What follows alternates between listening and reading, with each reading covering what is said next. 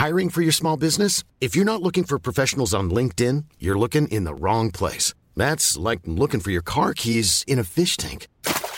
LinkedIn helps you hire professionals you can't find anywhere else, even those who aren't actively searching for a new job but might be open to the perfect role. In a given month, over 70% of LinkedIn users don't even visit other leading job sites. So start looking in the right place. With LinkedIn, you can hire professionals like a professional. Post your free job on linkedin.com slash people today.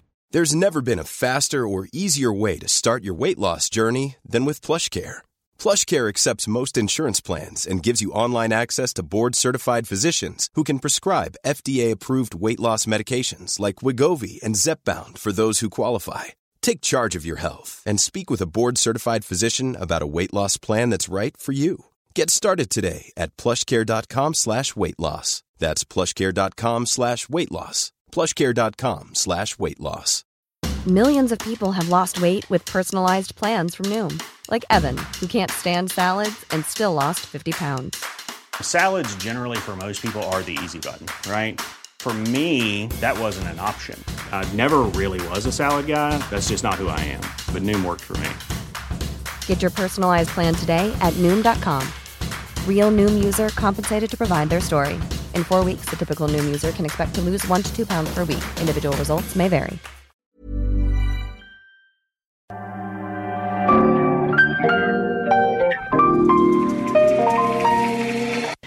Bienvenidos a Isanaholic, el podcast que amplifica la conversación sobre la cultura de diseño y las industrias creativas a través de sus protagonistas. Soy Jorge Diego Etienne y los invito a escuchar este episodio, compartirlo y seguirnos en nuestras redes sociales donde nos encuentran como Isanaholic MX. Bienvenidos. En este capítulo que tuvimos que dividir en dos partes me acompaña Américo Ferrara, educador, ángel inversionista y personaje clave en el ecosistema del emprendimiento en Monterrey.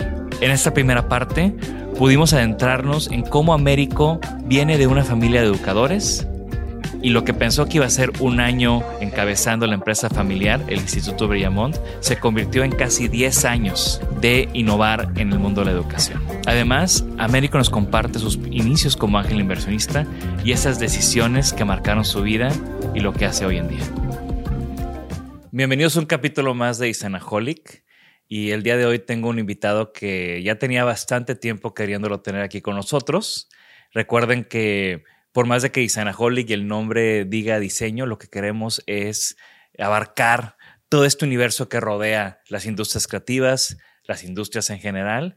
Y, y bueno, el día, el día de hoy tengo conmigo a el señor Américo Ferrara. Bienvenido. Gracias, gracias. A tus órdenes. Es, eh, full disclosure, Américo es un cliente del estudio, tenemos varios años de, relación y, y, es una persona, o sea, yo creo que hay ciertas juntas que tienes que tener y otras juntas que quieres tener. Y creo que aquí en la oficina, eh, un común denominador es que queremos tener juntas contigo porque siempre aprendemos algo por tu manera siempre de, de aportarle a las demás personas. Y eso creo que se nota en, en tus, en, en, lo que haces, ¿no? En todo lo que haces yo siento que siempre estás aportándole a la gente. Sí. Y eso es algo increíble y maravilloso que yo veo en tu persona y estoy muy emocionado que estés aquí Oye, con qué nosotros bueno, hoy. Qué bueno que, que, que pueda yo aportar tantito, ¿no? este, sí, las juntas, a ver, si las juntas hay que tenerlas, pues que, que no sean esas juntas aburridas, que sean juntas de, de aportación, de construcción de valor siempre, ¿no? Me encanta. Ahora, Américo, para los que no te conocen, me prefiero darte a ti el micrófono para que te presentes y ahorita en uno de los eventos que, que, que siempre estás, digo, yo sé que hay poca gente que no te conozca, pero si te llegaras a topar a alguien que no, ¿cómo te presentas? Eh, muy bien. Eh, yo soy un enamorado de la educación y un firme creyente que el emprendimiento es lo que va a sacar a México y Latinoamérica adelante. Entonces, eh, soy educador y ángel inversionista, tanta, ¿no? En la noche. Exacto. Entonces, educador al frente de eh, el Colegio Brillamont, hoy, el Instituto Brillamont. Hoy Brillamont, tengo eh, trabajando en Brillamont 25, 20, 20 años y al frente como director general, estoy, está corriendo mi año número 10.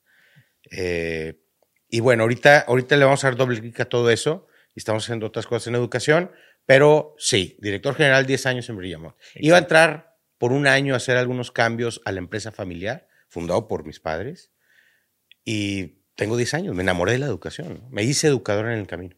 Me encanta. Y además estás al frente de Life is Too Short. Por la otra parte, Life is Too Short eh, nace por ahí de 2009, 2010. Eh, conozco el capital de riesgo por accidente en algún curso que tomé por error y me enamoré del tema y dije, esto tengo que hacer también toda mi vida. Entonces, como que las dos caí por accidente y terminé haciendo ese, eh, lo terminé haciendo mi, mi propósito de vida, ¿no? Educación y emprendimientos.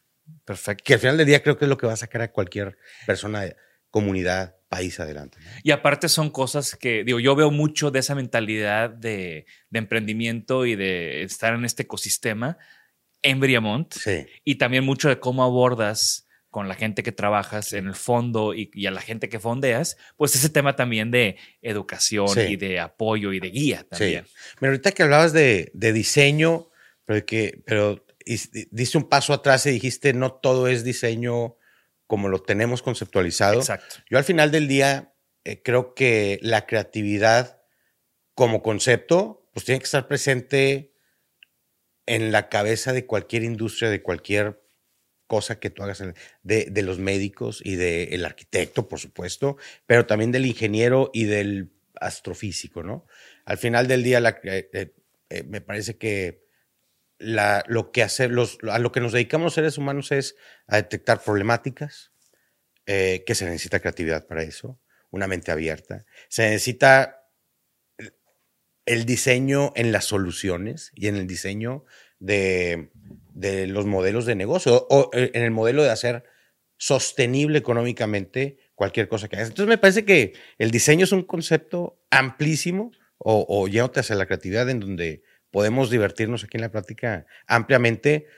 Como le decía aquí a, tu crew, yo no sé nada de muebles, no te preocupes, es más diseño y creatividad. Y ahí cabemos todos al final del día, ¿no? Sí, y creo que también por eso hemos podido hacer este gran equipo. Sí. Porque tienes esa apertura y tienes esa manera de, pensar sobre el diseño y la creatividad. Y nosotros tenemos también como este, este trip de que a veces es difícil de, de calificar o de, enlistar lo que hacemos, porque este proceso creativo nos puede llevar a hacer muchísimas cosas, ¿no? Y tú has entendido eso muy bien. Sí, sin duda. A ver, yo cuando le hablo a Jorge Diego y le pido ayuda para eh, intervenir eh, una escuela no, no, convencional en una, en una con una connotación negativa, pero sí, un campus convencional como funciona cualquier escuela privada en México. Y, y, me siento contigo y con tu crew es para, para ver, no, no es tanto para ver, toma este espacio y remodela que se vea bonito, ¿no? Es, pues tú lo has dicho, ¿no? Tenemos sesiones de, a ver, queremos queremos partirle la maceta a, los esquemas tradicionales, queremos, esto es claramente no está vigente, ahora eres tú cabeza de una organización educativa o de una parte de una organización educativa y felicidades, por cierto, y tendrás, te, eh, eh, entenderás muy bien cuando te sientes con toda la gente que te tengas que sentar, que no puedes hablar de el, el, voy a decir una palabra muy fea, el pizarrón. Digo muy fea porque es algo de 1982, pero bueno, del pizarrón, de la silla, del lápiz, del pupitre. Si, hay una parada fea, horrible, es pupitre. Horrible. Pero te tendrás que sentar con toda la gente que está alrededor del el programa académico que tú tienes y siempre tendrás que, que estar pensando en una persona, ¿no? o sea, que es el estudiante, el que se forma, el que está aprendiendo al final del día. Y eso hace que todo lo que hacemos alrededor de la educación lo humanice mucho, ¿no? Entonces, cada vez que te sientas a ver un programa académico, una computadora, el ancho de banda de Internet o el rediseño de pupitres o libreros, lo que sea, siempre estás pensando en personas, ¿no? Y eso es, lo maravilloso el tema de, la educación y el emprendimiento, que no quiero yo criticar mucho a, mis amigos que se dedican a la minería y a la fabricación de tuercas, Pero eh, el trabajar con seres humanos es, es sumamente apasionante. Cada quien tendrá su- sus pasiones, pero trabajar con los seres humanos Y trabajar- es, es increíble. Y ¿no? trabajar en el futuro de esos seres Sí. humanos. Es padrísimo, ¿no?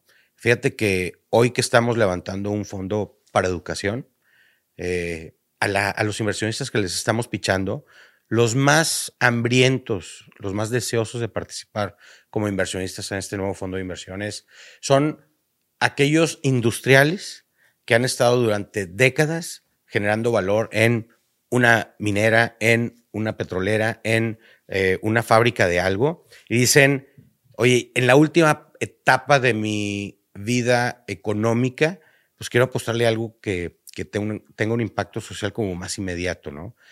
Y la educación ha sido un receptor o, o un, eh, pues un cumplidor de, ese, de esa parte trascendental, ¿no? De, de- de esos industriales, ¿no? Y, y la gente que se ha dedicado a eso toda su vida, empresarios de, la, de, de, los, de los hospitales, empresarios de hotelería, de gastronomía, no les llama tanto porque ya lo hacen día a día, ¿no? Entonces alguien que ha estado metido en trabajar con personas, no le suena tan interesante el tema y hemos encontrado que le suena interesante a esas personas que durante muchos años nunca, no han trabajado con seres humanos, ¿no? Particularmente a ellos les suena interesante la educación. Claro, aparte, pues de nuevo, ¿no? O sea, estamos en una ciudad que es una cuna industrial, pero también es una cuna de educación. O sea, el- Mm.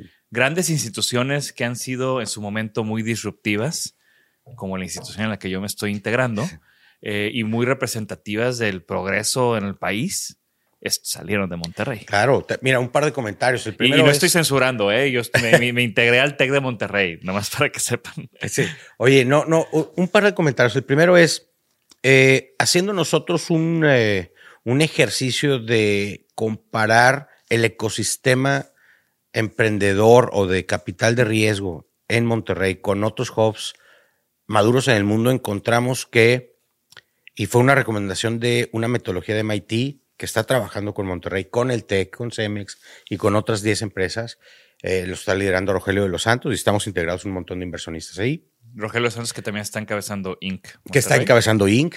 Eh, él eh, nos junta a varios ángeles inversionistas y al final del día lo que concluimos con esta metodología de Mighty Rip es aquel ecosistema tiene que encontrar sus recursos para lo que naturalmente es bueno para sobresalir. Es decir, no tratemos de emular a Austin o a Silicon Valley o a... a ver, ¿para qué es bueno Monterrey? Y la, la conclusión a través de los años de investigación fue, no le busquemos, somos industriales, proveemos servicios financieros y proveemos servicios educativos. En esas tres cosas somos fuertes, eh, o sea, educación, finanzas e industria.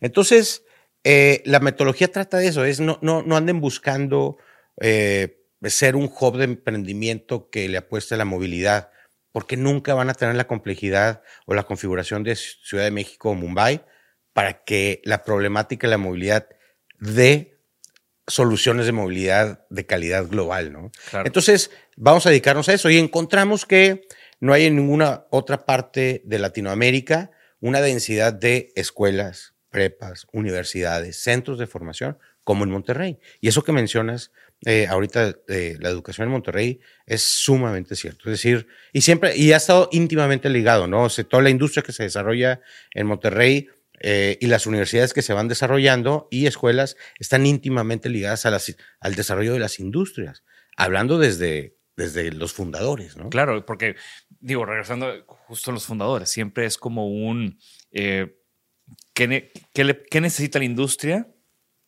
y también qué está demandando la industria. Y así es como de alguna manera se han formado muchos programas educativos en la ciudad. Sí, hay un par de, de casos, ¿no? Uno, uno que es el que todos conocen, eh, don Eugenio Garzazada, industrial y educación, TEC de Monterrey, pero también la UDEM, pero también la UR, Claro. pero también la Metro, o sea, todas son creadas por empresarios que necesitan más y mejor gente formada, ¿no? Y ahorita que estamos hablando de, de instituciones educativas, quiero como regresar un poco y dejar que pase el carro de las tortillas que, que pita como loco todas las mañanas eh, y hablar de cómo empezaste. Tú creciste aquí en Monterrey, ya nos platicaste que Sí. tu familia tenía esta institución de Briamont. Sí, sí, Eh, de seguro pasaste mucho tiempo en la escuela De, de, Chavito. Sí, sí, sí, ¿Y cómo fue que llegaste a este punto? Sí, oye, eso, eso que dices de, de, de, pasar todo el día ahí. Hoy, como director general, pues me toca vivir un poco de lo que yo viví, me llevo a mis hijos y pues ahí están más tiempo del normal que otros niños, ¿no? Entonces, de repente cuando me dicen, oye, papá, este, ¿por qué yo tengo que estar aquí tanto tiempo? Yo decía, no, mijito, yo llegaba a las 6 de la mañana y me iba a las 8 de la noche con tu abuelo. Era otro tiempo, el Brillamonte estaba en creación, entonces, pues, el, fundador y mi madre, la fundadora, pues tenían que estar ahí de tiempo completo, ¿no? Y yo crecí así, yo, yo crecí viendo eh, a mis padres maestros, emprendedores, es decir, mientras daban clases, pues estaban también administrando un colegio naciente. Y así inicia el 90% de los colegios en Latinoamérica, un par de maestros que realmente son empresarios educativos y lo saben hasta que se les hace un monstruito, ¿no? Una, una, escuela. Eh, les creció el kinder de, 10 niños, ¿no? De una manera muy orgánica. De una manera muy orgánica. Sin conocimiento administrativo, sin estrategia comercial, sin, es simplemente creando valor y, pues. Conectando con una comunidad. Tan, tan, ¿no? No, no, no, hay, no hay otra cosa, ¿no? Ahora también creo que la historia de muchos de esos kindercitos es que luego llega la CEPO, luego llega el momento donde pues ya te tienes que formalizar una cosa así. ¿no? Correcto. Es decir, oye, eso que estás haciendo está muy bien y todo, pero eh, si ya lo estás haciendo de manera seria, pues la manera seria de hacerlo es así, ¿no? Y, y bueno, hay, hay, hay cosas buenas y cosas malas, ¿no? Que lo iremos hablando eh, a través de, del tiempo en este, en este episodio o los que sigan. Ah, porque ya, ya, amenacé a Américo que tenemos que hacer. Este es como una introducción y después vamos a hacer uno. La educación y el emprendimiento da para un montón de, temas, ¿no? Y aparte más cuando eres un, referente como tú. Gracias. Y, y, justo, bueno, el tema de la educación es que es bueno y malo el futuro de la educación que esté regulado y no, porque te brinda cosas buenas porque hay familias que buscan el título, pero hay un montón de familias que están buscando educación diferente y ya no me importa el título, ahora me importa la relevancia de lo que estás haciendo. Y, hay un hay un estrés, o sea, lo veo, hay un estrés palpable de, de instituciones, familias, gente que quiere el papel y el título. Sí. Y hay un, también una gran parte de la gente que dice eso ya no es relevante, pero luego esa gente que dice que no es relevante de repente choca con querer entrar a un lugar donde sí es relevante y, y, todavía hay un estrés muy interesante ahí. Yo creo que eh, el, el, el, tema de la educación está en, en ese point break de, de, una ola del antes y el después. ¿no? Tiene, tiene 400 años eh, de cambios constantes desde, la, desde el renacimiento que empieza a cambiar radicalmente el modelo de, de de educación, formación que había imperado por mil años, no lo sé. Y después viene el tema de la revolución industrial, que da otro shift muy importante, pero eminentemente desde la revolución industrial no ha cambiado. Se ha integrado, sí, la, la informática y tal y tal, pero eminente, tenemos 200 años con pupitres viendo al frente, ¿no? Con una assembly line de conocimiento y estudiantes. Por eso revolución industrial, ¿no? De que demanda administradores en masa, contadores en masa, niños que sepan leer y escribir de la misma manera para ser contadores y administradores en masa. Y, por eso son assembly lines, como bien lo menciona. Y la importancia de sistematizar. Claro, pues para hacerlo de una manera más barata, más tal y tal. Pero entonces tú creces en un ambiente educativo. Entonces yo crezco así, viendo emprendedores y educadores. Eh, la educación es mi agua, la mitad de mi cuarto era cuarto y la otra mitad era este, salón en, en, la mañana y pues cuarto en la tarde. Y por ahí de, la prepa eh, me empieza a interesar mucho la política, me meto a la política de lleno, me salgo de todo, eh, lo que estaba haciendo, que los trabajos aquí, cambio de amigos, cambio de estilo de vida y me dedico a la política mucho tiempo. Y eh, sigues bastante involucrado. Sigo bastante involucrado, pero después de, pues no, no lo sé, 25 años de estar trabajando, no, no, trabajando, estar involucrado en política, yo creo que los últimos 10 años han sido de bajar el perfil y, atender mi true call, que es educación y emprendimiento. Sin embargo, me parece que el tema de la política es algo de lo que no nos debemos desentender, nada más porque no quiera buscar un puesto. Es decir, debemos seguir involucrados todos, ¿no? Porque es, es, como, es como una superficie porosa eh, y el agua es quien va a tender esos huecos, ¿no? Es decir, esos huecos de poder en el poder en la política se van a llenar. Entonces, que se llene de ciudadanos, que se llene de, gente que quiere participar y no de los, los que todo el día están ahí porque pierden piso de la realidad, ¿no? Pero bueno, me voy saliendo de la política poco a poco, pero eventualmente, como cualquier norteño, ya sea de Tamaulipas o de Baja California Norte, como todo buen norteño, empezamos a hacer negocitos desde chiquitos, ¿no? A vender periódicos y, paletas y carros y terrenos y puestos de tacos y pasé por todo eso que pasa un, un buen norteño, ¿no? Lo que te digo del accidente del capital de riesgo es porque yo al meterme a Brillamont eh, paso por un proceso de asociación profesional y a su vez por un proceso de desarrollo profesional. Voy a Berkeley a un curso de innovación educativa para ver cómo le estaban haciendo los gringos eh, para hacer educación básica diferente. Pues caigo en un curso de capital privado, capital de riesgo, por error. Odio las finanzas. Entonces, ya te imaginarás, la primera sesión dije, yo no, esto no es a lo que vine. Y me dicen, bueno, pues you might as well take it porque no hay para atrás, ¿no? Lo tomo, le doy la oportunidad al curso y me enamoro del capital de riesgo. Digo, esto es lo que quiero hacer por el resto de mi vida. Entonces, a la par de que voy avanzando como director general en Brillamont, empiezo a desarrollar Life is Too Short como ángel inversionista primero. Al rato platicamos de, dónde estoy hoy, pero como, ángel inversionista y ya durante los últimos 10, 12 años he estado creciendo en educación y en emprendimiento. Eventualmente esos, esos caminos se cruzaron. Tú has visto en Brillamont por ejemplo, eh, cosas de emprendimiento como materia, eh, ferias de eh, mini Shark Tanks que hemos tenido en Brillamont, o sea, temas de tecnología educativa que estamos, ni siquiera están en el mercado, que estamos probando en algunas cosas. a mí me, tocó. metodologías en las clases. A mí me tocó. yo y Alex fuimos a, a dar un critique de, mm. de una clase donde estaban modelando y diseñando sus casas en 3D, los chavos. Increíble, ¿no?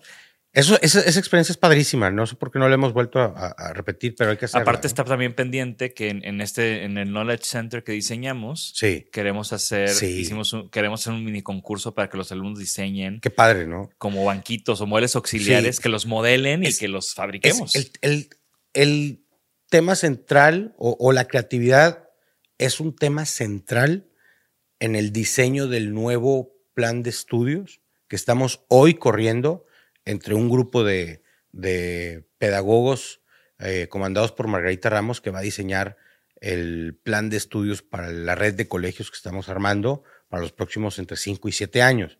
Entonces, es, este podcast eh, también es un poquito como una junta. Entonces te voy a pedir que nos acerquemos para desarrollar la parte de la creatividad, porque lo tenemos que meter. ¿no? Y eso que tú has visto es, es esa parte en donde yo no vi alejado el emprendimiento y la educación, más bien los vi como un círculo vicioso, virtuoso, en donde yo veo que a los emprendedores les hace falta algo de formación en tales cosas. Pero ¿qué crees? Pues tengo una escuela.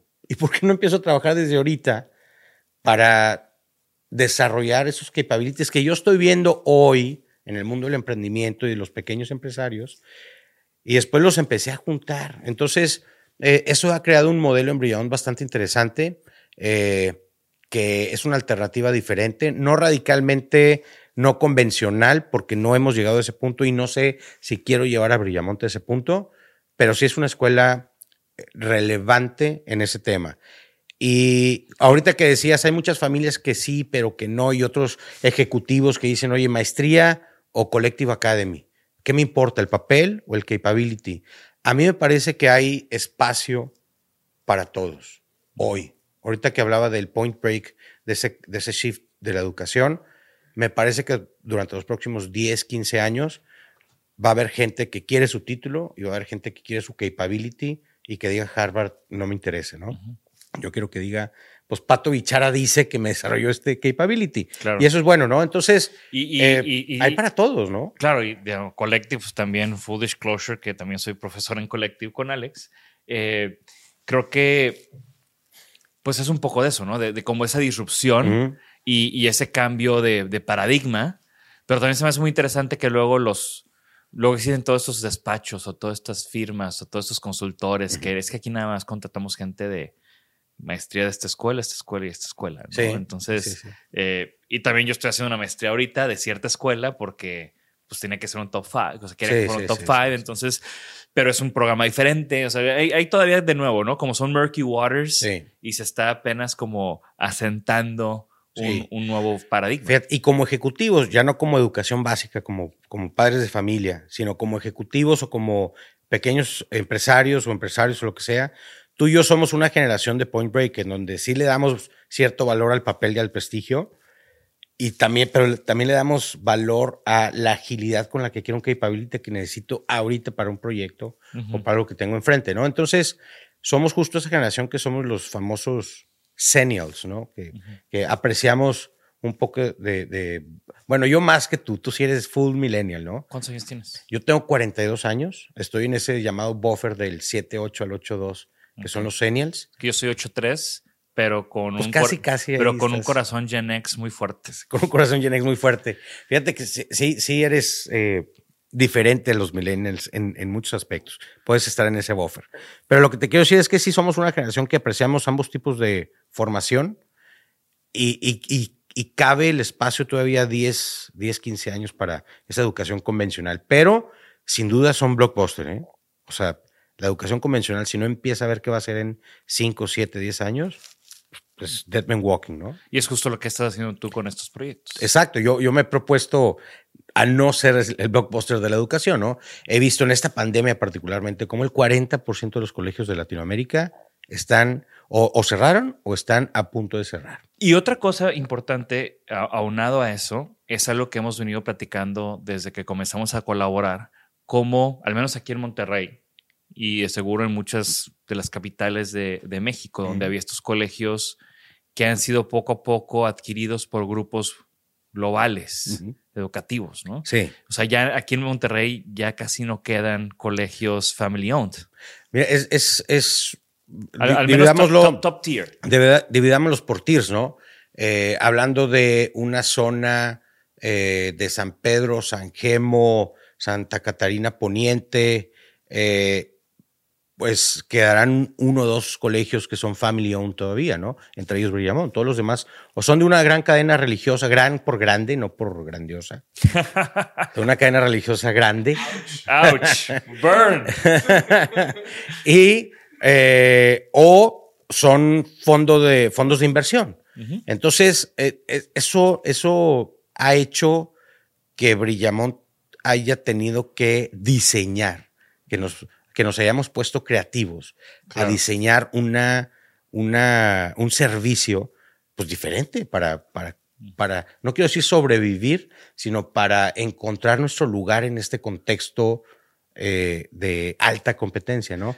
Y, y ahí es cuando el servicio, a través de una cosa que se llama Chief Experience Officer, logró o hemos logrado durante los últimos cuatro años eh, ser claramente diferentes al colegio de enfrente y de al lado y de, y de alrededor, ¿no? Eh, sin grandes presupuestos, sin tener 100 colegios en, en la red, sin tal y tal y tal, ¿no? Sí, y eso a mí para, o sea, eso fue para mí muy interesante cuando, cuando comencé a ver lo que estabas haciendo del fondo eh, Hyped. Hype- hyped, correcto. Ya es hyped. ¿Ya es Hyped? Antes era Hyperion. Antes era Hyperion, desgraciadamente ahí la propiedad intelectual no dio, hyped. Hype Capital, que al final tiene el Ed Pero al es final. pronunciado Hype Ed. Hype Ed. Ok, Hype Ed, para que también vamos a ponerlo aquí en los show notes para que chequen.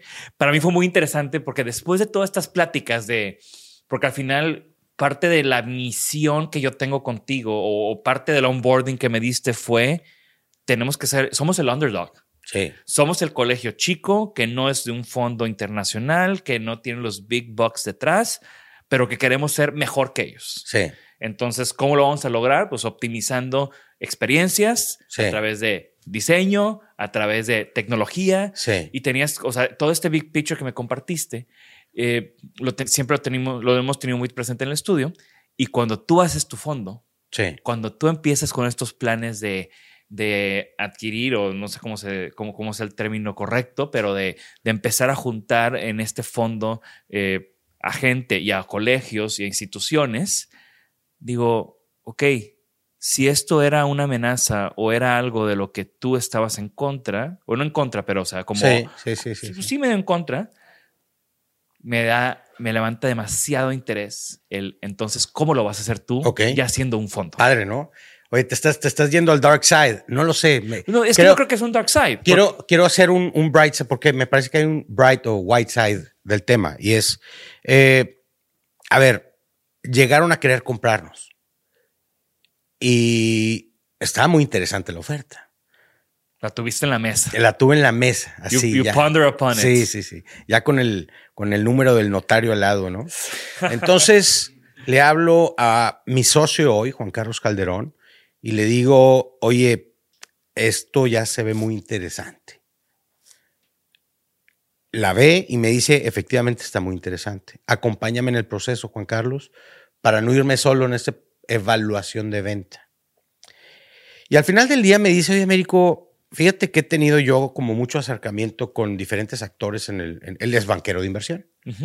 Eh, y se da cuenta que en el apetito de, de los banqueros de inversión o de los inversionistas en el mundo, particularmente en México y Latinoamérica, cómo el capital está deseoso de ponerse en manos de gente que sepa hacer las cosas, no de ese tradicional financiero que quiere manejar el dinero para ir a armar un fondo de educación o de salud o de bienes raíces o de tal y tal. Lo que quieren ahora es educadores que le sepan algo a las finanzas para manejar un fondo de, de, de educación. No quieren a financieros manejando un fondo de educación. Y así de salud y así de tal y tal. Entonces me propone, pues levantemos un fondo, pero hagámoslo diferente. ¿Qué es diferente, Juan Carlos? Y es cuando me dice, pues no lo sé, todo lo que estás hablando, todo lo que estás diciendo, Sí.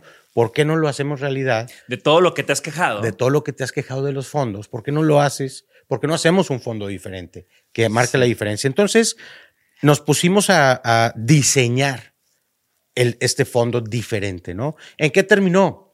Que los fondos tradicionales solamente van por el bien raíz, o solamente van por escuelas y universidades, o solamente van por EdTech, tecnología educativa, o solamente van por proveedores de educación. Entonces, nos parecía que, o nos parece, a mí me parece en lo personal, que un, un, un la, la educación no puede ser vista solamente desde un desde una parte, un nodo, ¿no? ¿Quién eres tú? No, pues yo soy el que brinda este servicio, el que da este producto, el que maneja esta plataforma, el que tal y tal.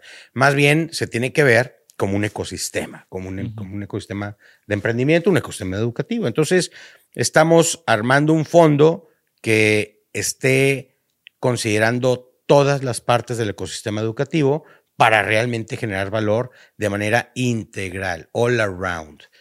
Al final del día, la gran diferencia en nosotros, eso es en los hechos, pero en lo trascendental es nuestro propósito. Y al final del día tenemos claro nuestro propósito, que es eh, ayudarle a la humanidad a lograr la abundancia. Ese es el, el propósito. Y si tú vas a un fondo de inversión financiero, su propósito es solely eh, generarle valor a los accionistas, ¿no? Claro. Que es esa, eh, esa eh, corporación, profits.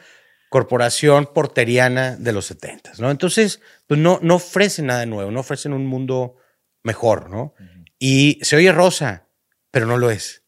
Se oye rosa, pero se necesita.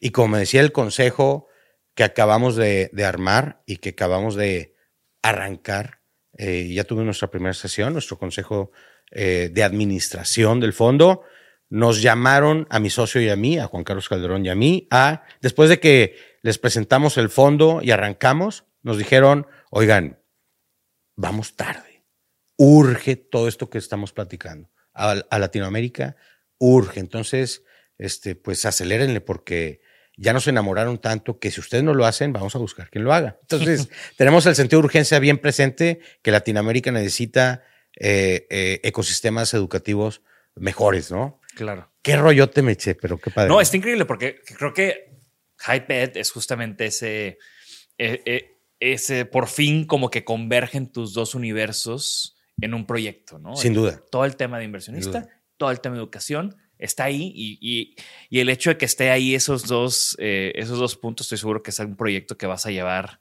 muy lejos, ¿no? Y, bueno, regresando un poco al otro tema, que es el tema de inversionista. Muy bien. Eh, pasa este curso en Berkeley. Sí. Te regresas y ¿cómo, cómo arrancas en este mundo? Muy bien. Ahora con, con el sombrero de ángel inversionista.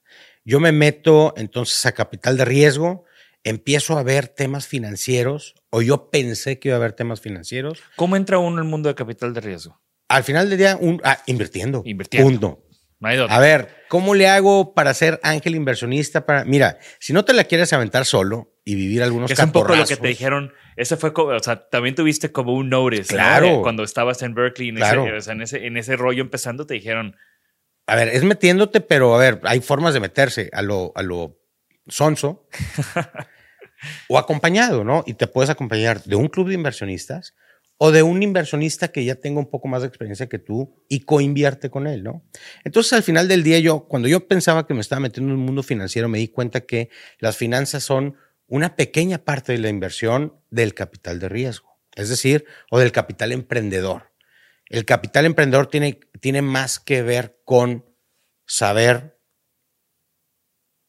con gente y diseño que con finanzas. Es decir, tú le estás apostando a la persona. Le estoy apostando a la persona y a tu habilidad para detectar un problema, articular una solución y tu capacidad para diseñar y escalar un modelo de negocio.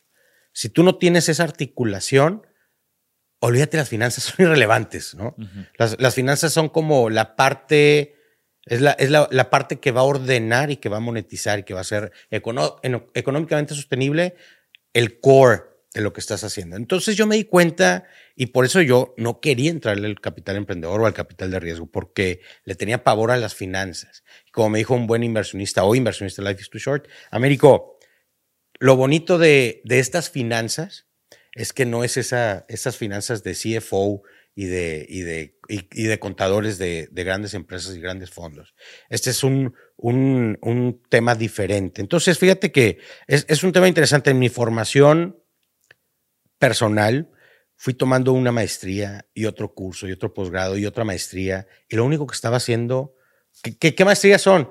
MBAs y finanzas y MBAs y finanzas. Y lo único que estaba haciendo era, me estaba haciendo un Godín glorificado. Godín glorificado. Y esto no me va a hacer vender más, crear valor, diseñar cosas diferentes, encontrar oportunidades. Dije, no es por aquí. Me estoy haciendo un, un, un, super administrador. Y eso no es lo que necesita la cabeza de una organización desde mi punto de vista. Habrá organizaciones que así lo piensen, ¿no? O familias empresariales que necesiten superadministradores para sus superfortunas, ¿no? Yo no. Entonces dije, a ver, ¿por dónde le doy? Para, ¿cómo, cómo, ¿Cómo yo encuentro problemas y genero valor? Y empecé a meterme a temas como sociología, antropología, comercialización, filosofía últimamente filosofía. Y, astronomía. y, astronomía. Tus posts de astronomía me encantan. los, los encontré en el camino, pero ahí me di cuenta que al final del día todo termina en la gente. Claro. Todo tiene que ver con gente. Y si no entiendes tú muy bien a la gente, ya sea el que consume o el que crea valor, eh, eh, todo lo demás eh, es irrelevante. Entonces, yo tengo esta frase de ordena el éxito muy clara. Es decir, tú no quieras empezar hiperordenado con algo que genera muy poco valor porque pues no, digo, es, un, estás hablando de estilo más que de crear algo, sino más bien, a ver, primero empieza, arranca, rómpela y cuando haya algo que valga la pena ordenarlo, pues entonces lo ordenamos, ¿no? Pero primero vamos a encontrar algo, algo relevante, ¿no? Entonces, ese es el camino que yo encontré o, el, el, ambiente o el, el tema que yo encontré en el capital emprendedor. Entonces, pues empiezo a invertir. Dame una definición, un textbook definition de ángel inversionista. Un ángel inversionista es en la cadena de emprendimiento aquel inversionista profesional que toma a un emprendedor en una etapa muy temprana y lo ayuda a terminar de validar su problema, solución, modelo de negocio y lo lleva a la etapa semilla. Ese es como lo más textbook. Nada, nada más porque no me sé el orden de las palabras, pero textbook, ¿no? Hay mucho de coacheo. Somos coaches, vamos a cenar, te escucho porque estás a punto de divorciarte, porque tu esposo, tu esposa dice que tu bebé, empre- tu emprendimiento es, es más importante que, que la familia. Entonces, tengo que, tienes que entrarle a, a decirle, oye, no olvides a tu familia. Sí, definitivamente eres coach, eh, Psicólogo. eh, psicólogo, eh, eh, compañe- co-CEO y a veces CMO y a veces consejero. Sí, sin duda tienes un, un papel fundamental. Es muy diferente a un, a un venture capitalist de un fondo de inversión grandote. Es muy diferente a, un, a la tía o el primo de, de esta etapa Friendfuls and Family. Es muy diferente a aquel administrador o director de una incubadora aceleradora. El ángel inversionista es un animal muy diferente a, a los otros. Como cada, como cada uno de los que estamos en la etapa de los, de- del financiamiento de los emprendedores, ¿no? Pero sí, un ángel es muy, es muy coach de vida. Y de nuevo, ahí también entra como este tema del, de tu otro lado, educativo y, y- y crecer como, como educador, como con esa sensibilidad también humana y, y este, esta guía también. Si no te gusta tratar con personas y, y- y estás enfocado a eh, números, presentaciones, temas express, rápidos, sí, no, el mundo del angel investment no es para ti porque es, son horas que tienes que pasar con los emprendedores en temas sociales. En temas sociales quiere decir, pues en tu comida y en tu cena y en tu desayuno y en tu café y en, y en tu carne asada en los domingos con su familia. O sea, te involucras de una manera muy interesante con ellos y terminan siendo amigos. Terminan, terminamos siendo amigos. Yo hoy, los, de quien he sido ángel, eh, con unos he terminado peleados de una buena manera y con, los- con otros he terminado una amistad o estoy teniendo una amistad increíble, ¿no?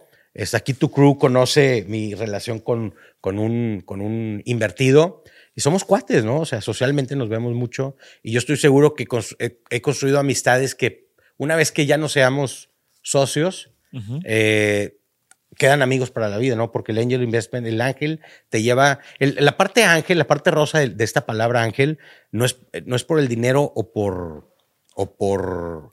o por una metodología o diseño de, de formal del emprendimiento. El ángel cuida, ¿no? Ese, ese es el, el- el tema del- de la palabra, del por qué ángel, ¿no? Porque ¿Cuál cuida. fue tu primera inversión? Mi primera inversión fue eh, una empresa que se llama Bospit con un buen amigo mío, Luis Elizondo, por ahí de 2010, eh, que fue inversión slash co-founder. Él hoy es eh, el CTO de una de la primer startup que, eh, latinoamericana que recibe capital de Sequoia. Ok. Eh, se llama Revere. Su, su founder es Eric Dunn. Están basados en, en Guadalajara. HQs ya ahora en Silicon Valley. Bueno, con él empezamos a diseñar algo que se llama Bospit, ¿no?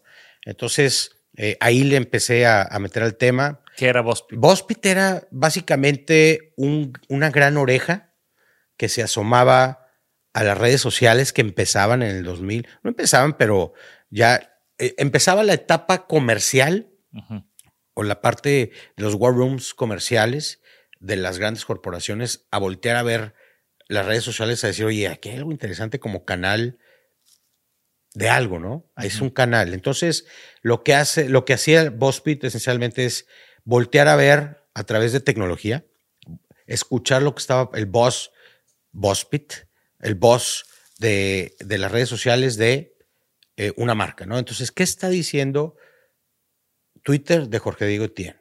Entonces se escuchaba, te procesaba la información y te decía, esto está diciendo la gente en Florida los lunes a las 6 de la tarde de este tema. Ah, entonces yo puedo tomar en tiempo real decisiones. Entonces la idea era venderte la licencia de este, de este eavesdrop eh, al War Room de Procter Gamble para que ellos pudieran tomar decisiones en, oye, se está demandando detergente eh, eh, en Florida, en Orlando, este, hoy porque viene un huracán. O sea, a través de, del social media te das cuenta de muchas cosas que, está, que la gente trae en su vocabulario, no en su vocabulario, en su agenda, y tú puedes tomar decisiones rápidas, ¿no? Entonces, te quitas de en medio a la investigación de mercados, te quitas de en medio un, eh, assumptions, un montón de cosas, ¿no? Y entonces fuiste, Ángel y creció. eh, hubo un- o no sea, creció, le dimos para adelante, no teníamos mucho conocimiento de las siguientes etapas. Acuérdate que estamos hablando de 2010, eso es Y ahí ya era la la- prehistoria del emprendimiento en México. ¿no? Y ahí ya era Life is Too Short.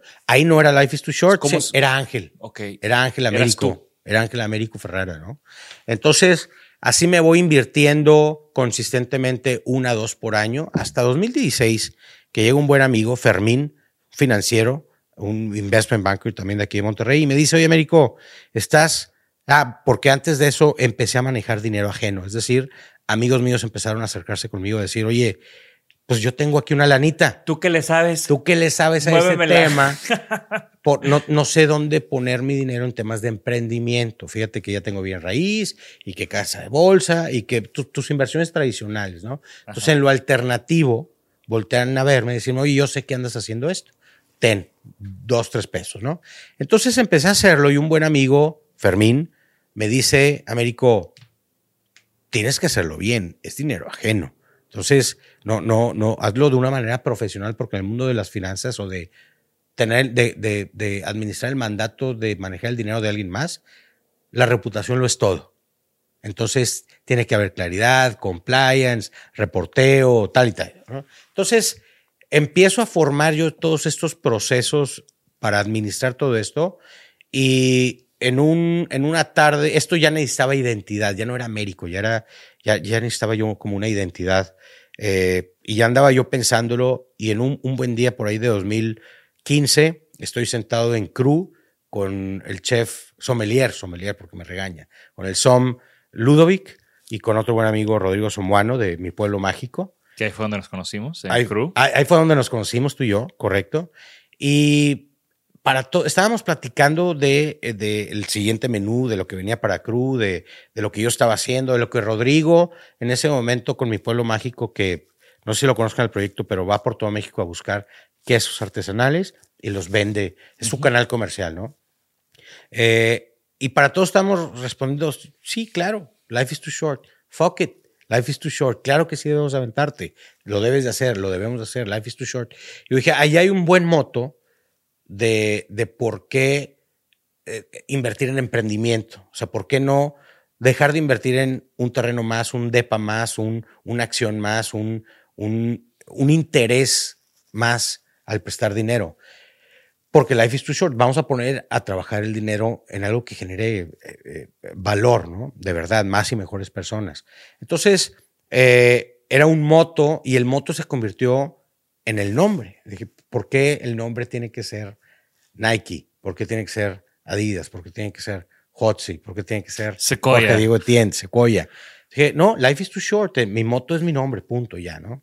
Y, ya, y ahí, esa es la historia de, de el nombre Life is too short. Pero nos convertimos en un club de inversionistas en 2015, eh, dado el consejo de un, eh, de un buen amigo de Fermín Montes, ¿no? Que me dice, es importante, ya te estás volviendo profesional en el tema porque estás empezando a vivir de esto y a cobrar por tus servicios. Entonces, ya, si, si vas a hacerlo profesional, hazlo bien, ¿no? Entonces me constituyo como Life is Too Short 2015. Y en 2016 hacemos nuestra primera inversión, en marzo de 2016, hacemos nuestra primera inversión como Life is Too Short en una, en una startup que es eh, Current, una, eh, una startup que está basada en Silicon Valley. Hoy tiene, eh, ya movió sus headquarters a Nueva York, pero inició en, en San Francisco en 2016. Empecé a invertir como Life is Too Short.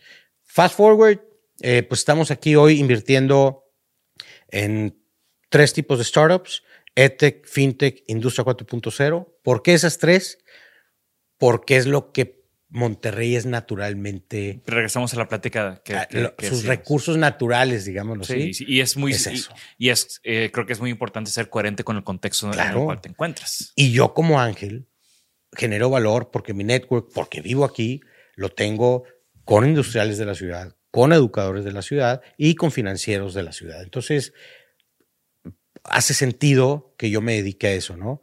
Eh, invertimos en todo el mundo, pero agregamos valor desde Monterrey. Es decir, aunque yo invierta en una empresa en Estados Unidos o Europa o Asia, eh, soy como un fondo pequeño que le hace soft landing a algo en, en Monterrey o Latinoamérica, o alguien que quiere irse a otras partes desde esas industrias, pues yo, es, yo, soy un, un, club de inversionistas correcto como para empezar a, a preparar ese camino.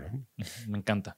Gracias por escucharnos. Por favor, suscríbanse al podcast y síganos en nuestras redes. Nos pueden encontrar como Isanaholic MX. Y para que la conversación continúe, deja tu comentario. Me interesa mucho conocer tu opinión. También te puedes registrar a las 5 de la semana un newsletter con lo más relevante del diseño, arte y arquitectura directo en tu mail. Mi nombre es Jorge Diego Etienne y esto fue Isanaholic. Planning for your next trip?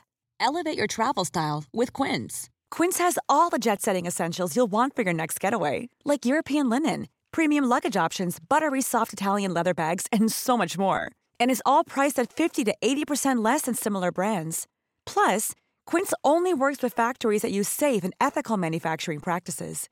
Pack your bags with high-quality essentials you'll be wearing for vacations to come with Quince. Go to quince.com slash pack for free shipping and 365-day returns.